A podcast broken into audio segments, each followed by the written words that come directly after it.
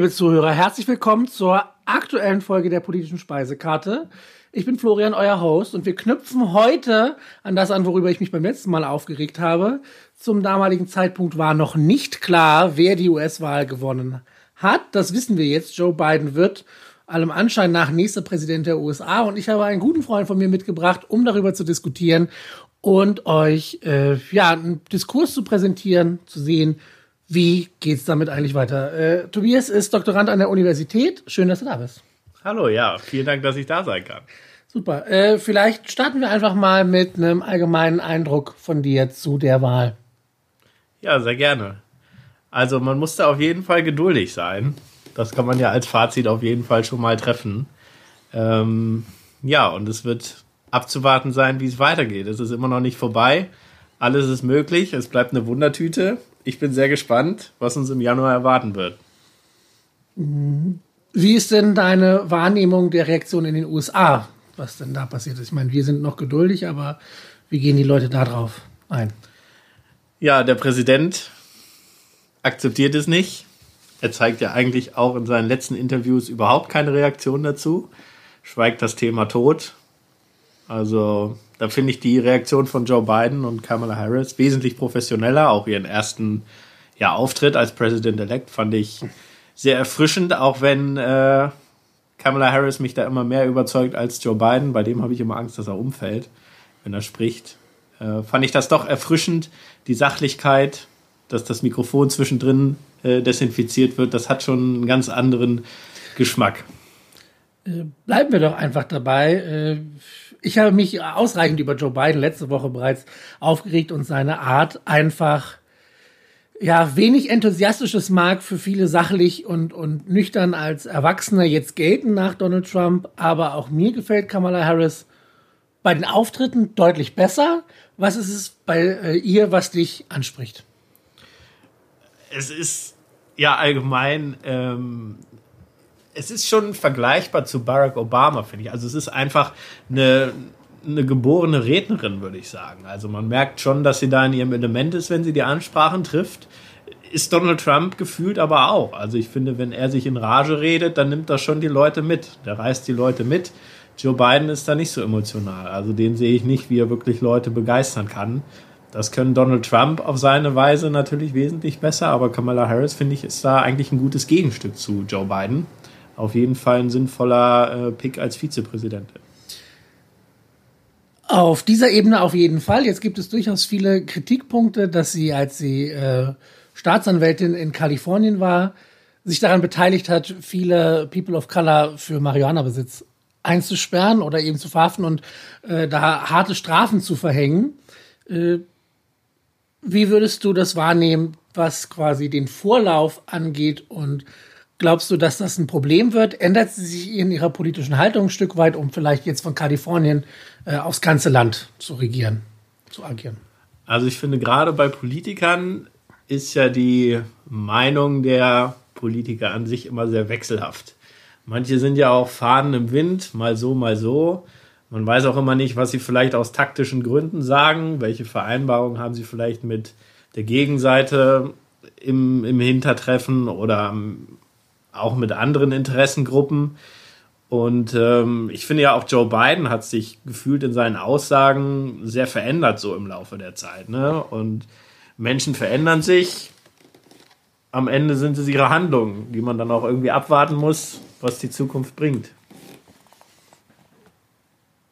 Was siehst du denn in der Zukunft der Demokratischen Partei? Wie könnten vier Jahre Präsidentschaft Joe Biden aussehen? Also, die Demokraten müssen jetzt natürlich irgendwie auch abliefern. Ne? Also, sie haben jetzt von Donald Trump scheinbar ja die Präsidentschaft erobert, im Kongress ja ein bisschen verloren. Vielleicht erobern sie ja noch den Senat. Man erwartet jetzt natürlich viel von den Demokraten. Die Frage ist, ob sie das erfüllen können. Wenn Donald Trump in vier Jahren natürlich wieder antritt, dann äh, ja, und es in dem Fall vielleicht gerade ein negatives Ereignis gibt, wie beispielsweise vielleicht ein Terroranschlag oder so etwas, dann kann die Fahne auch ganz schnell wieder in die andere Richtung wehen, wenn Donald Trump dann sagt, ja, guckt euch an, unter den Demokraten kam es zu einem Anschlag oder ähm, kam es noch zu verheerenden Naturkatastrophen. Also auch da kann ja ein negatives Event schnell die Wahl auch wieder flippen. Ne? Wir haben gesehen, wie knapp es jetzt war unter dem Einfluss von Corona. Also da müssen sich die Demokraten inhaltlich anstrengen. Und ob sie das ohne den Senat schaffen, das äh, wird auch eine ganz, ganz schwierige Aufgabe werden. Das ist schon die passende Überleitung eigentlich. Äh, Donald Trump haben wir angesprochen. Wenn wir über die Republikaner sprechen, müssen wir auch immer über Mitch McConnell reden, dem Senatsmehrheitsführer, der wiedergewählt wurde, relativ äh, eindeutig. Das Rennen war sehr schnell vorbei, obwohl die Demokraten äh, fast 100 Millionen Dollar in das Rennen gesteckt hatten, um Amy McGrath da zu unterstützen. Äh, deine, dein Eindruck zum Senatsmehrheitsführer, wenn wir jetzt schon dabei sind, dass der möglicherweise eine beiden Präsidentschaft stärker beeinflusst als äh, teilweise das, was sonst noch passieren kann. Ja, er hat ja ein bisschen was vom Chamäleon gehabt, ne, mit seinen äh, Farbeffekten an Händen und Gesicht. Viele sagen ja auch, er, er musste sich erstmal erholen von den, äh, von den Strapazen der Wahl. Tja, wenn die Demokraten den Senat nicht bekommen, dann hat er natürlich wieder viel Macht, wo er sich austoben kann und wird auch eine wichtige zentrale Figur wieder der Republikaner bei, äh, bleiben. Ich glaube nicht, dass er abtreten wird, dass man ihn so schnell los wird. Ich glaube auch nicht, dass er von seinen Inhalten abrücken wird.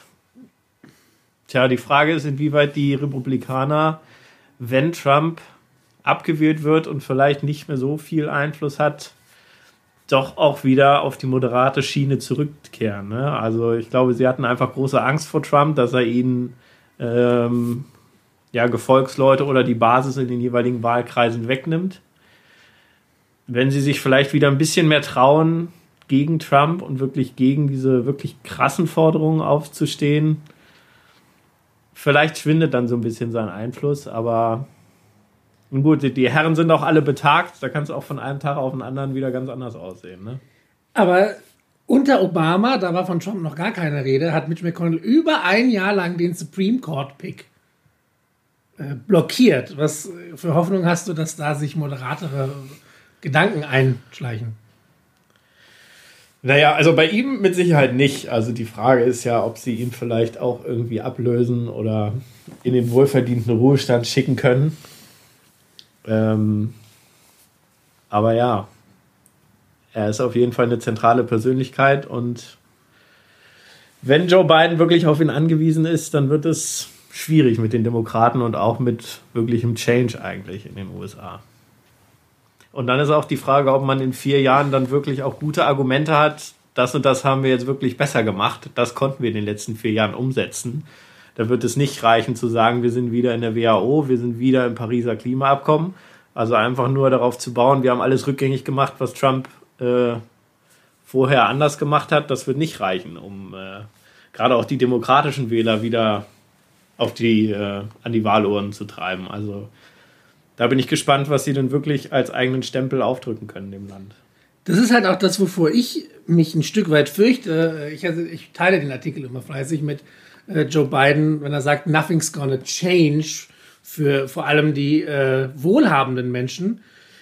Ich muss dann immer daran denken, dass ja die Zeit vor Donald Trump die Zeit von Obama war, aber eben auch den, den, ja, die Grundlage gegeben hat, dass Donald Trump überhaupt an die Macht kommen konnte. Also das ist äh, damit sind wir wieder beim Noch-Präsidenten. Äh, wir haben da auch schon mal drüber gesprochen. Es ist halt eine. Er ist halt nicht die Ursache. Er ist eben nur ein Symptom. Zumindest würde ich das so sehen, oder?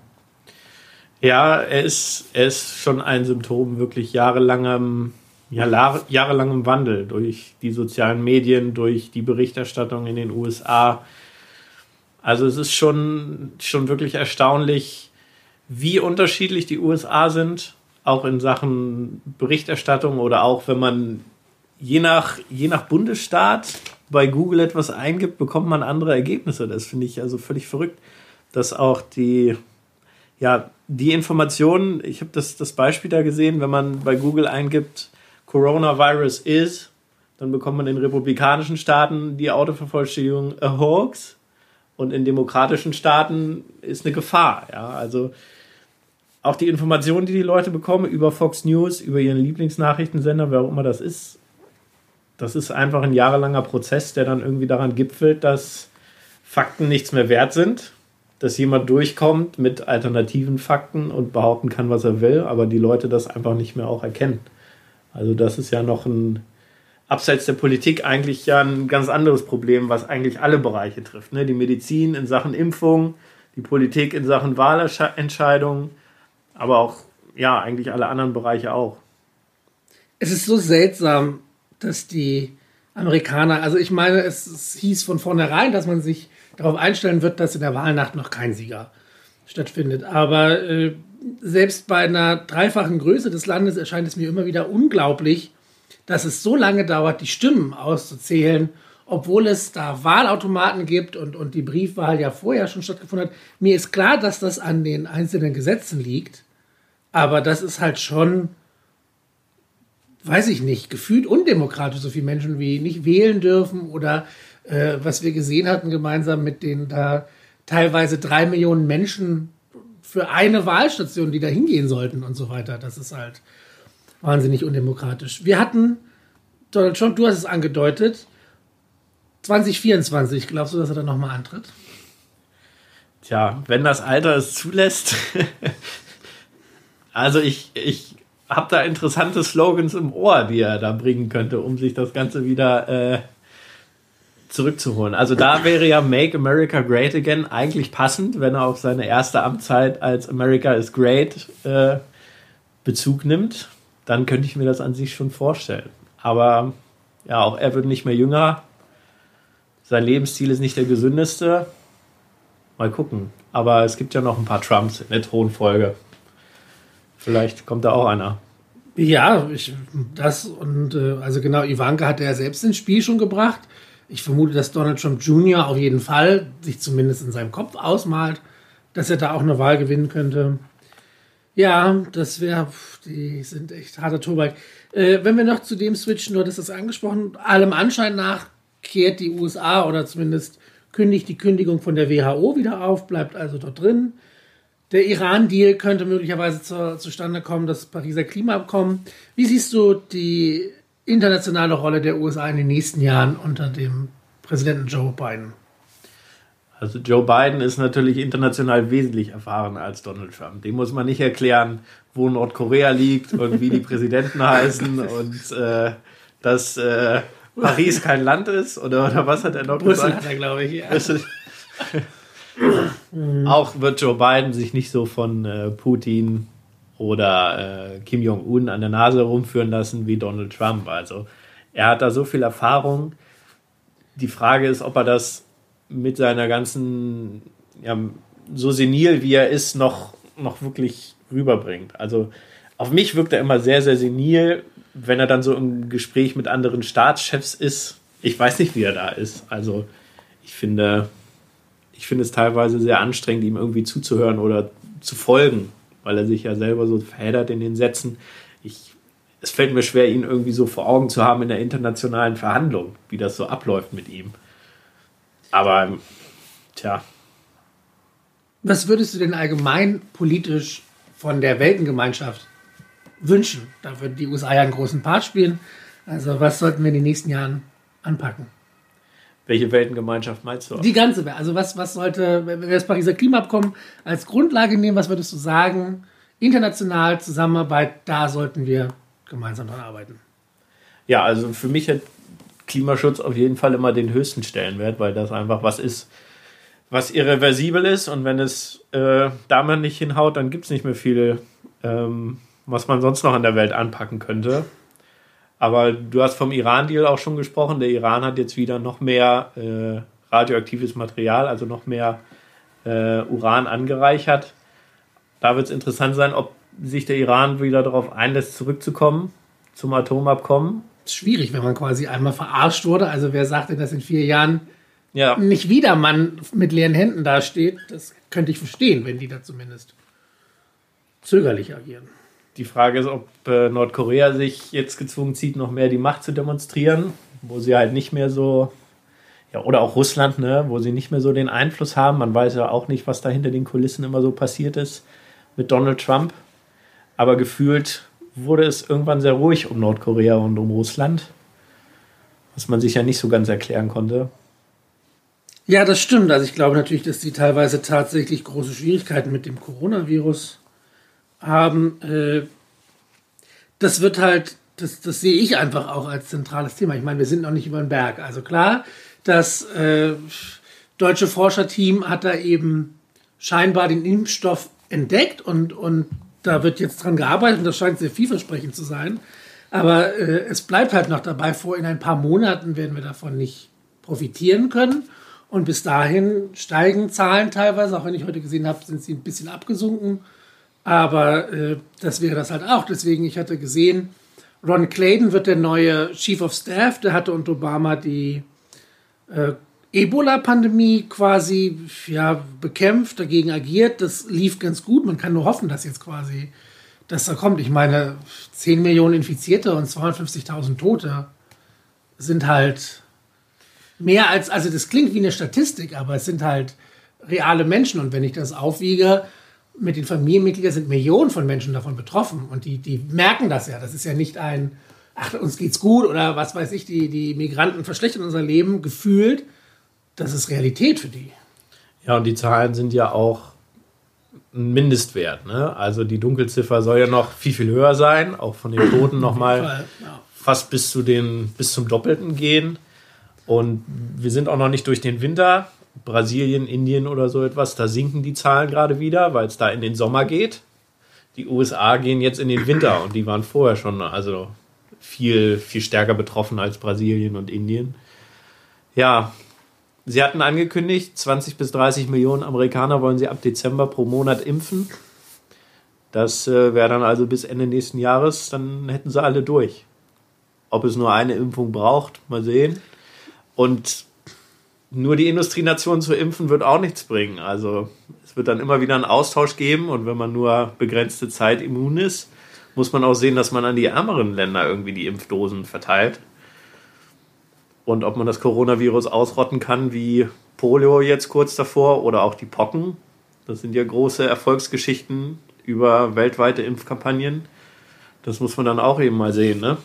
Eigentlich muss man jedes arme Land auch mitnehmen. Ja, also ich meine, sonst wird die, diese Schwelle, und das ist ja auch etwas, was dann, wenn wir noch beim Präsidenten, dem, dem die kommenden bleiben, etwas sein. Die internationale Rolle der USA darf halt einfach nicht mehr so stark sein, wir übernehmen hier das Zepter. Also es muss irgendwo auf, auf Augenhöhe miteinander kommuniziert werden.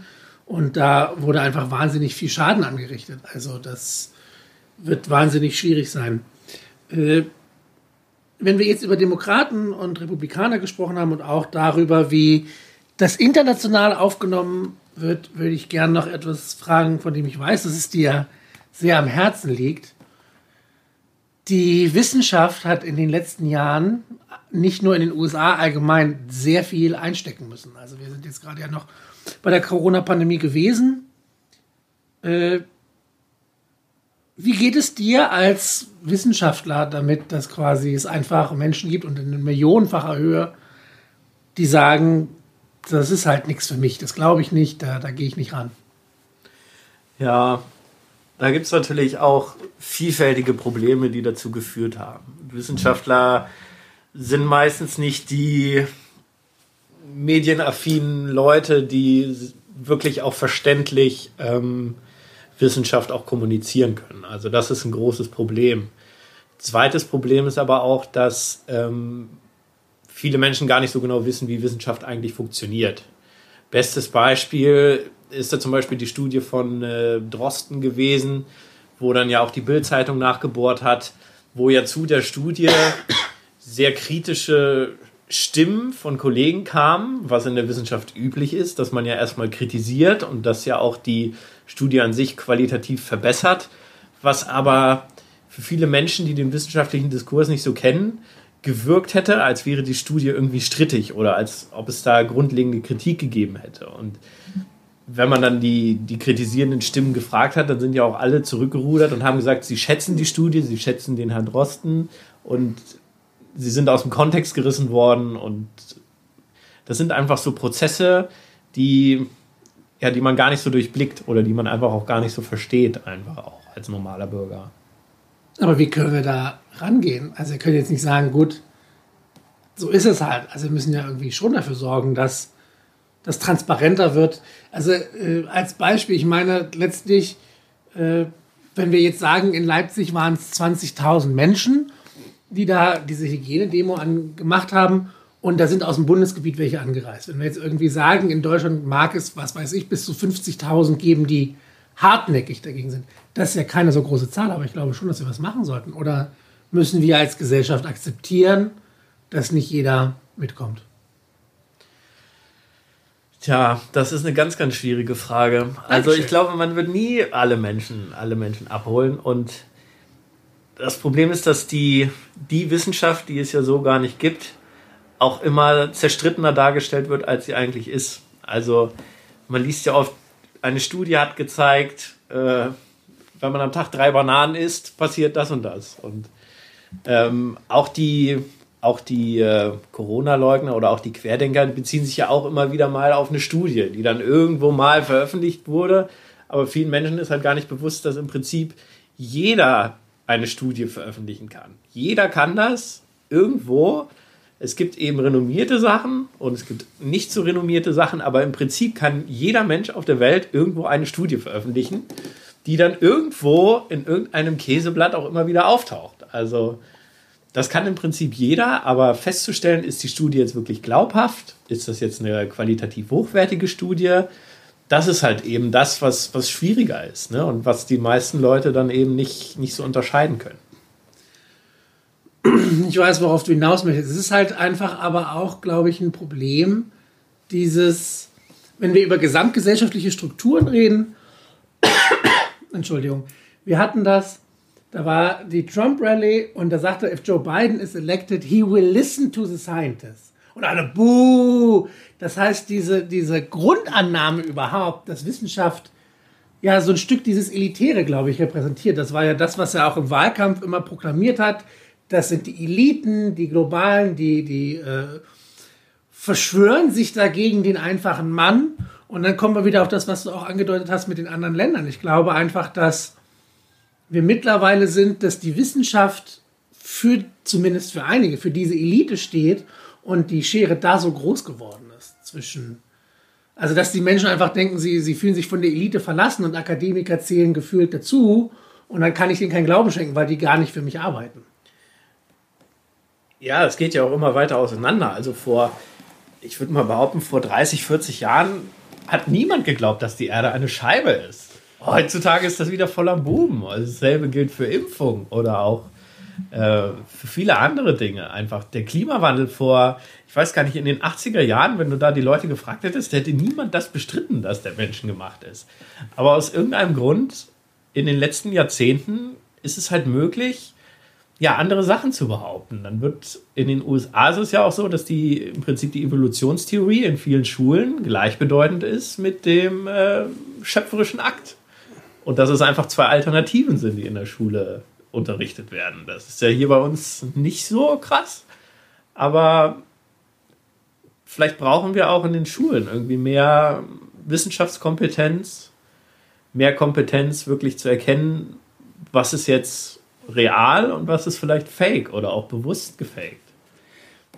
Ich sehe da immer auch ein Problem, schlicht in dieser Wahrnehmung. Ganz viele sagen dann eben, ja, aber ich darf meine Meinung haben, also ne, individuelle Bedeutsamkeit.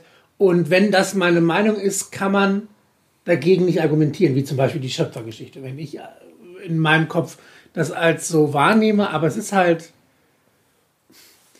so, ja, auch wieder so ein ganz gesellschaftliches Problem. Es ist einfach sehr frustrierend, dagegen anzukämpfen, wenn dann sich auf sowas zurückgezogen wird und man aber weiß, die, die Fakten liegen aber da. Also irgendwie die, die Evolutionstheorie ist nicht so anzuzweifeln, zu sagen, das ist meine Meinung und deswegen kann ich das behalten, sondern da sollte schon eine Aufklärung stattfinden.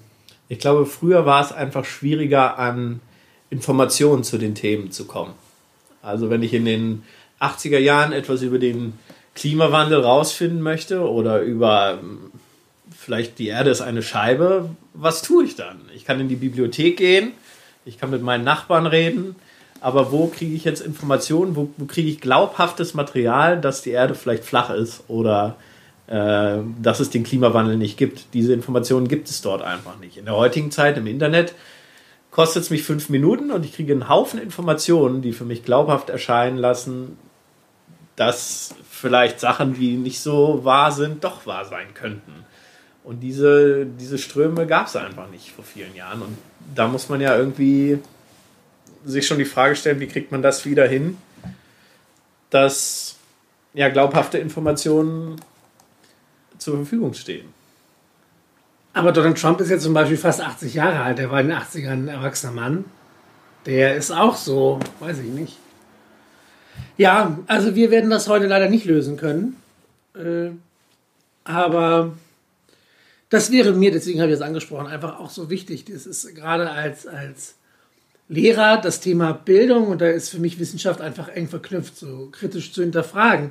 Ich finde das immer ganz spannend, wenn die äh, Leute kommen und dann sagen die, ja, äh, Querdenker selber denken. Das hat auch Kant gesagt. Und dann zitieren die immer Kant und dann komme ich immer hin und sage, ja, das ist eine Seite der Medaille, das andere ist doch aber, aber wenn ich zum Arzt gehe und der sagt, sie haben die Krankheit, dann sage ich ja nicht, nee, das ist halt Bullshit. Sondern ich sage, okay, Sie sind der Experte auf diesem Gebiet. Ich, ich, ne, natürlich kann ich Entscheidungen wie, was weiß ich, äh, welchen Beruf soll ich machen, mir von niemandem sagen lassen. Das muss ich selber entdecken. Aber einfach zu sagen, ja, ich denke immer selber, wenn es um Ärzte geht oder bei Architekten, wenn ich ein Haus baue. Dann sage ich auch nicht so, ich baue es jetzt hier und dann ist es fertig, sondern ich brauche Menschen, die mir helfen. Und diese Einstellung wünschte ich mir mehr in jungen Menschen, dass die einfach verstehen da und dann, dann kritisch hinterfragen. Und wenn von mir aus, wenn der eine Architekt sagt, ich mache so und der andere macht so, dass ich das vergleiche und nicht einfach sage, ich mache jetzt hier, wie ich will und das ist meine Wahrnehmung. Ich glaube, für junge Leute gibt es aber auch mittlerweile genug Angebote auf, auf YouTube oder auf anderen Streaming-Plattformen, wo auch wirklich Wissenschaft gut mit der Jugend kommuniziert wird.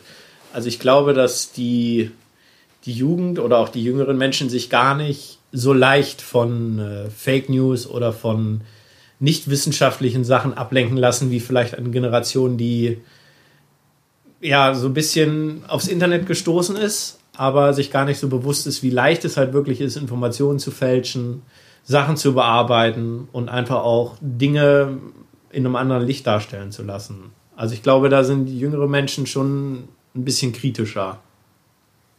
Ja, äh, genau, das wäre also, habe ich gesagt, mir so wichtig. Und wenn wir dann bei äh, Trumps Zitat bleiben, hier listen to the scientists, hoffen wir einfach, dass Joe Biden ein bisschen mehr Wissenschaftspolitik einfließen lässt. Damit wäre ich hiermit äh, für meine Fragen durch. Jetzt wäre meine Frage an dich. Hast du, meine letzte Frage, hast du zu dem Thema äh, etwas, was du noch loswerden möchtest? Zu Thema US-Wahl, was dich, was dir auf dem Herzen liegt, was du unverständlich findest und so weiter. Ja, wenn man ein bisschen bei der äh, Wissenschaft bleibt, habe ich mich gewundert, dass in Joe Bidens äh, Corona-Taskforce keine Familienmitglieder sind. Das hat mich natürlich sehr verwundert. Ich dachte, das muss so sein. Also, äh, Jared Kushner. Das lässt ja schon darauf schließen, dass da zumindest ein bisschen mehr auf die äh, Experten hören wird. Wenn man sich mal so seine Taskforce anguckt, das macht Hoffnung, dass es doch ein bisschen in die richtige Richtung wieder geht. Das hoffen wir. Äh, zum Abschluss, das habe ich beim letzten Mal meinen Gast auch gefragt. Nächstes Jahr ist Kommunalwahl in Hannover, beziehungsweise Niedersachsen. Was wirst du dir persönlich wünschen, was, woran gearbeitet wird, was umgesetzt wird? Ich würde mir auf jeden Fall, naja, jetzt muss man unter Corona natürlich auch immer, die Welt hat sich ein bisschen verändert, aber ähm, bis vor kurzem war wirklich der Klimaschutz eigentlich so eines meiner Hauptanliegen.